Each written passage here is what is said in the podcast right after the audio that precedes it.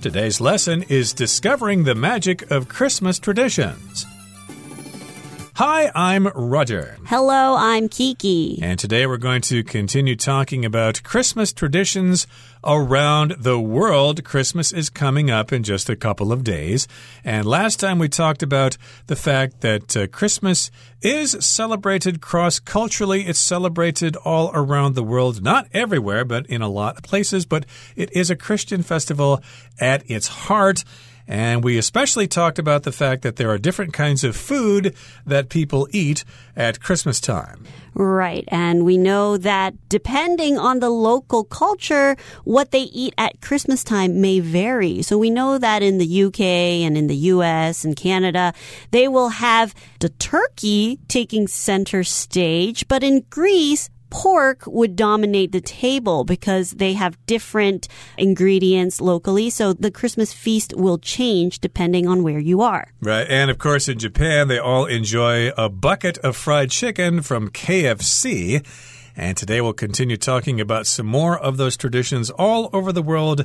And today, of course, we're going to talk about the ubiquitous Christmas tree, the Christmas tree we see everywhere. Let's find out about that Christmas tree right now. Many people feel that Christmas isn't complete without a beautifully decorated Christmas tree. This tradition actually originated in Germany in the 16th century when it became customary to bring trees indoors on Christmas Eve and decorate them with candles and fruit. The tradition was later introduced to Britain by Queen Victoria, whose husband was German, and to America by German immigrants. By the late 19th century, it had become a beloved part of Christmas celebrations everywhere. 大家好，第一部分先来看 customary 这个形容词的意思为习俗的、惯常的或是传统的。例如，It is customary to celebrate Easter in the U.S. with an Easter egg hunt。在美国庆祝复活节的习俗是寻找复活节彩蛋，或者 Having a barbecue during the Moon Festival is a customary event to Taiwanese people。中秋节烤肉是台湾人的习俗。再来，我们看到名词 immigrant，意思是外来移民。例如，Fran's grandparents were immigrants from Germany and they taught her how to speak German. Fran 的祖父母是来自德国的移民，他们教他怎么讲德语。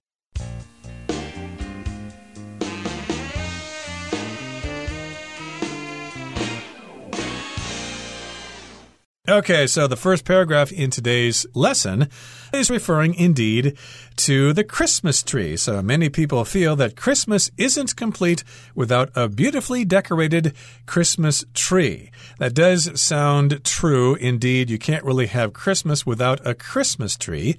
So, yes, many people feel this way.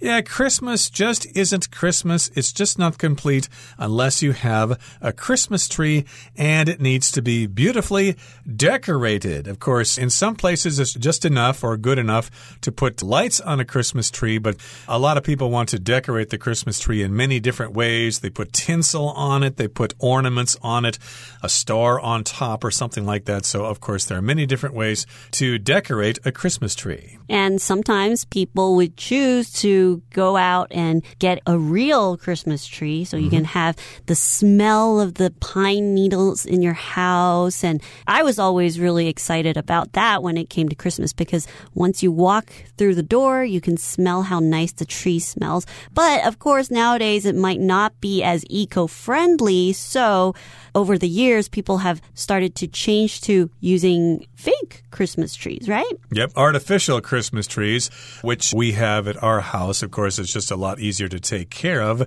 And again, it isn't complete. You need to have this Christmas tree and it needs to be decorated. And this tradition actually originated in Germany in the 16th century when it became customary to bring trees indoors on Christmas Eve and decorate them with candles and fruit. So, yes, the Christmas tree tradition actually originated in Germany. So it came from Germany. The tradition came from Germany. The reason people started to bring trees in, it came from Germany. And the word originated or to originate from somewhere is to come from a particular time, place, or situation. So in this case, this tradition of the Christmas tree came from Germany in the 16th century. And it became customary to bring trees indoors on Christmas Eve. Exactly. I could also say that many Japanese traditions originated in China. And in this particular case, Christmas trees originated in Germany going back to the 16th century or the 1500s and it became customary to bring trees indoors on Christmas Eve. So if something's customary, it's a custom. It's something that you usually do. And of course, we've got customs all over the place. Like, for example, here in Taiwan, it's customary to have an outdoor barbecue at Mid Autumn Festival. And in this case, in Germany, it was customary for them to bring trees indoors on Christmas Eve. So they will go out and pick a tree that they like, and then they'll bring them into their home and decorate them with candles and fruit. Now, of course, in the 16th century or in the 1500s, they didn't have electricity. So at that time, they would decorate the tree by putting little candles on it. Nowadays, if we hear that, that actually sounds very scary and hazardous, right? Mm, very dangerous Yeah. indeed. They could start a big fire that way. Right. But they would bring the trees in and put candles to decorate it and fruit. We never did that at my home. That would have been too much of a fire hazard. But uh, this is how they decorated trees in Germany at that time. They decorated them with candles and fruit. And the tradition was later introduced to Britain by Queen Victoria, whose husband was German. So, Queen Victoria, who ruled in the 1800s, married a German guy, and the German husband introduced her to the tradition of the Christmas tree. She thought it was pretty cool, so she told all her buddies in the UK about it. Hi, everyone, there's this tree from Germany that we can try. And of course, the tradition spread to Britain. And then, of course, there were lots of German immigrants who went to the USA and they brought that tradition to the USA as well. So, if you're an immigrant, you move from one country to another and you stay there. So, as you know, lots of people immigrated to the United States from Europe and uh, from other countries as well. So, we've got German immigrants and they moved to the United States at that time. And of course, my ancestors immigrated from Holland to the United States, and they were immigrants to the USA from the Netherlands. By the late 19th century, it had become a beloved part of Christmas celebrations everywhere. So by the late 1800s, it became something that was a part of Christmas tradition. It became a part of the celebrations. And beloved basically just means to love or enjoy a lot or love very much. So everyone loved this tradition of the Christmas tree. So everyone started to use it in their Christmas celebrations. Okay, that brings us to the end of the first part of our lesson for today. Now let's talk about the tradition of sending Christmas cards. Let's listen. A more modern tradition is the sending of Christmas cards, which began in Britain in the 1840s, soon after sending letters became less expensive. However, early Christmas cards were often much weirder than those sent today. Due to market competition and a desire for originality, one could expect to receive cards depicting such oddities as dead birds, a child being boiled in a teapot, and a rat riding a lobster, to name just a few. 第二部分介绍名词 originality，它是独创性、创造性或是新颖的意思。例如，The director shows originality and creativity in his new film。 那位导演在他的新电影中展现了独创性和创意。或是，This marketing firm trains employees to have originality and critical thinking。这家行销公司训练员工具有创造力和学会批判性思考。接下来是 depict。这个动词有描述、描绘或是刻画的意思。我们可以说，The book depicts the struggle of a single parent。这本书描述一位单亲家长的奋斗过程。 又或者说 Jeremy's paintings depict images of his hometown. Jeremy 的画作描绘出自己家乡的样貌。下一个是名词 oddity，意思是怪事、怪人、奇特或是古怪的意思。例如，The African penguin is famous for the oddity of its call。非洲企鹅以其奇特的叫声为名。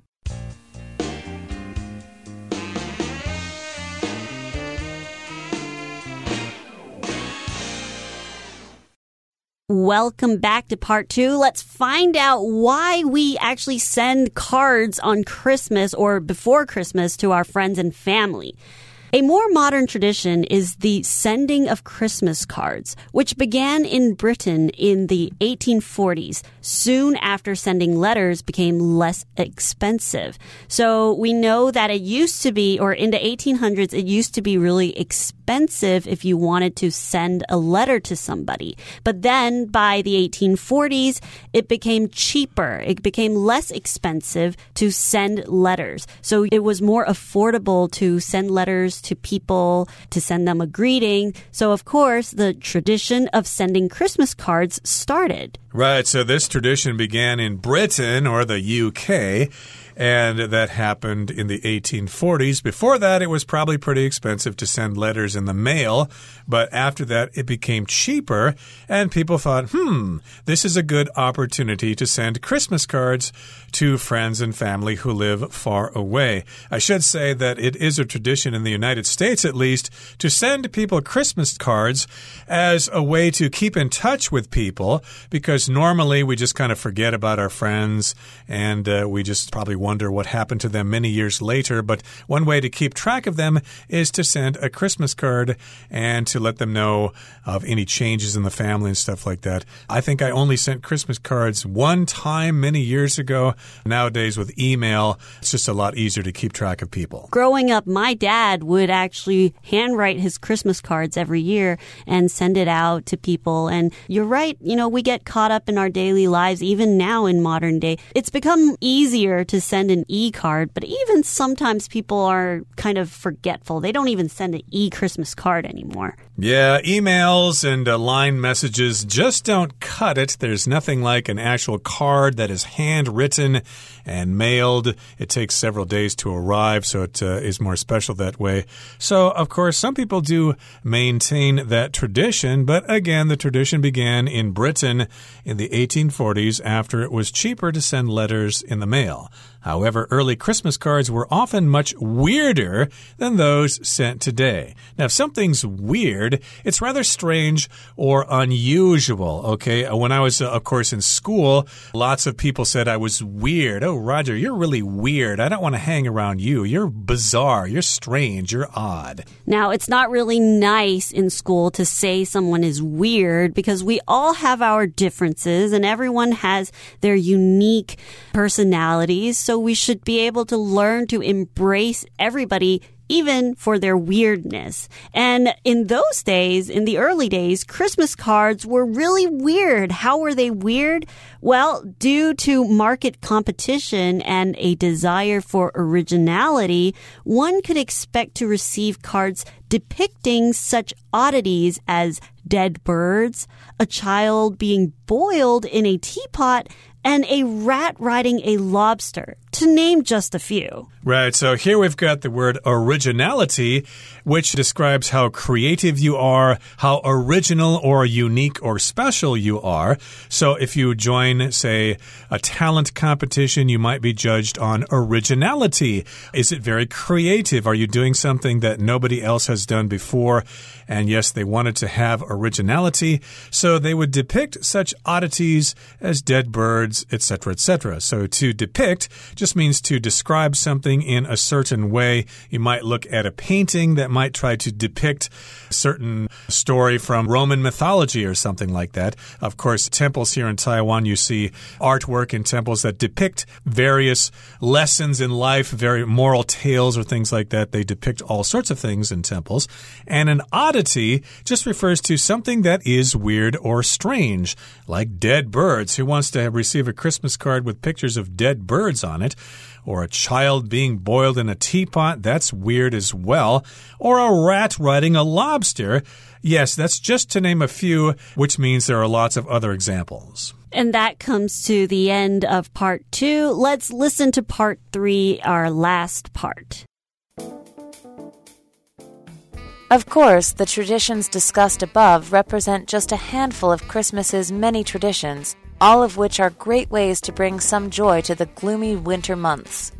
Indeed, this may be why so many people, religious or otherwise, enjoy celebrating this special holiday. 第三部分介绍形容词 gloomy，它的意思是昏暗的、阴沉的，也可以是忧郁的。例如 Raymond lives in a rundown, gloomy apartment with one small window. Raymond 所住的公寓破旧阴暗，仅有一小扇窗户。或者，Most people work with a gloomy face on Mondays. 大多数人在周一都阴沉着脸上班。最后是片语 or 或是 and otherwise，意思是或其他及其他，通常表示与前面所提相反的情况。例如，There was no one, sick or otherwise, Inside the room in the hospital， 医院的这间房间里连一个人都没有，不论是生病的还是没生病的。或是，This toy store sells a range of toys, both teddy bears and otherwise。这家玩具店销售一系列的玩具，有泰迪熊和其他玩具。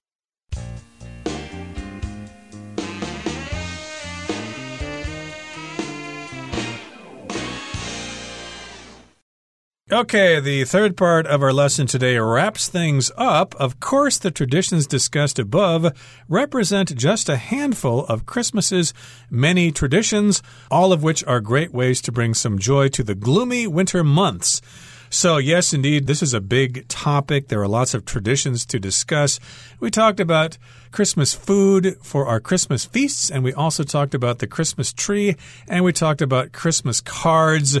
But of course, we did not uh, talk at all about Father Christmas or Santa Claus or going sleigh riding or going caroling, things like that. Of course, there are many other traditions as well. We just scratched the surface today. Do you have any special Christmas traditions that you do in your family? Well, yeah, we just listen to Christmas music and open presents and stuff like that on Christmas Eve or Christmas Day, and we have the tree and things like that. It's kind of hard to duplicate the atmosphere here in Taiwan because it doesn't really snow here in Taiwan. And uh, of course, I think snow is necessary to have a white Christmas. I love white Christmases, which brings us to part of our paragraph.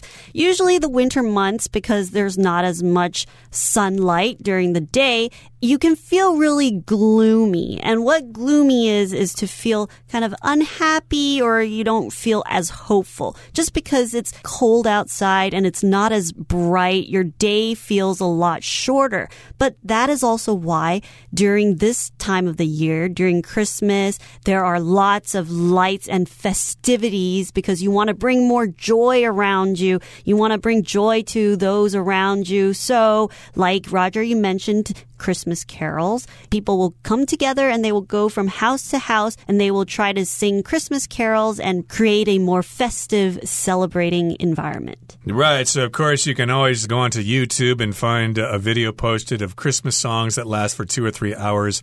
So you can switch that on to create a Christmas environment.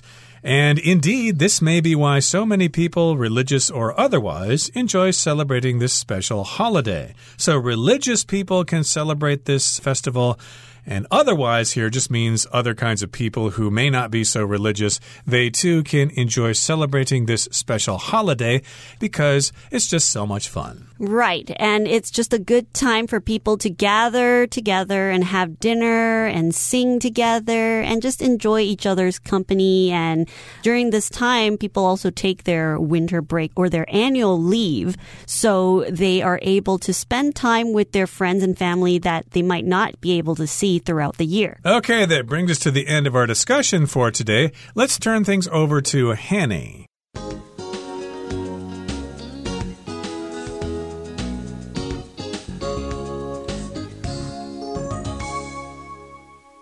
各位同学，大家好，我是 Hanny。我们来看今天的文法重点。课文第一部分有一句写到：“The tradition was later introduced to Britain by Queen Victoria。”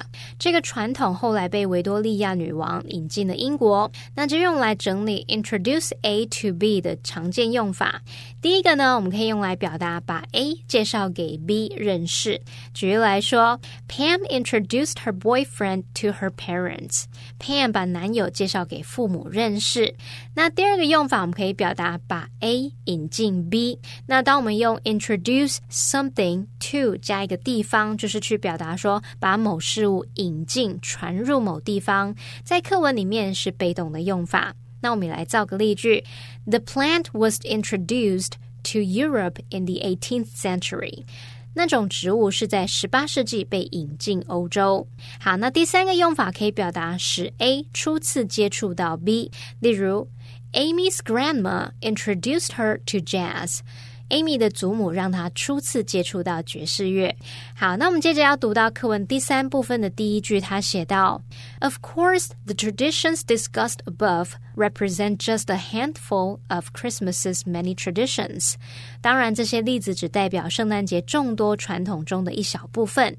这边我们要介绍一下 “handful” 这个名词，它是指一手可以掌握的量，或者是一把，那也有少量的意思。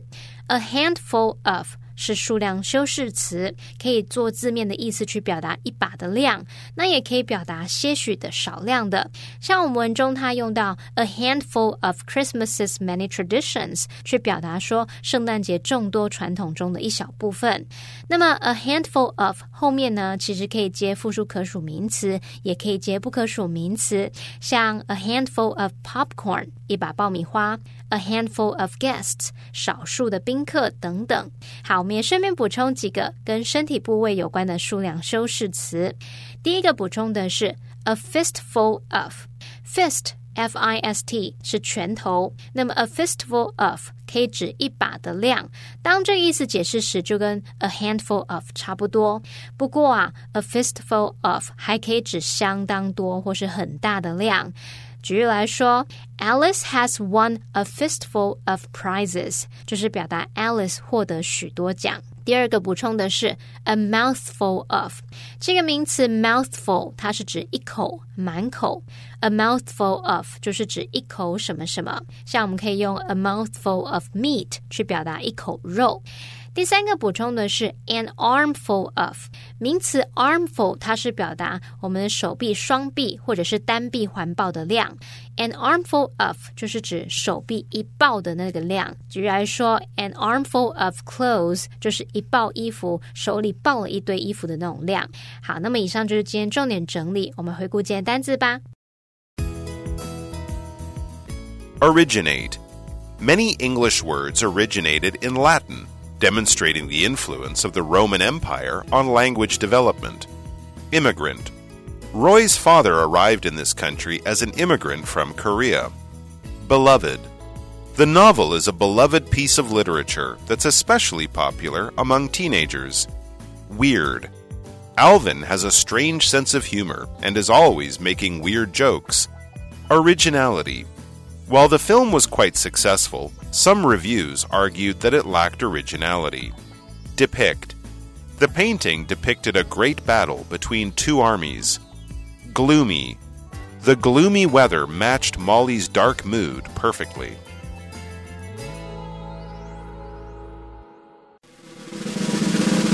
Discussion starter starts now.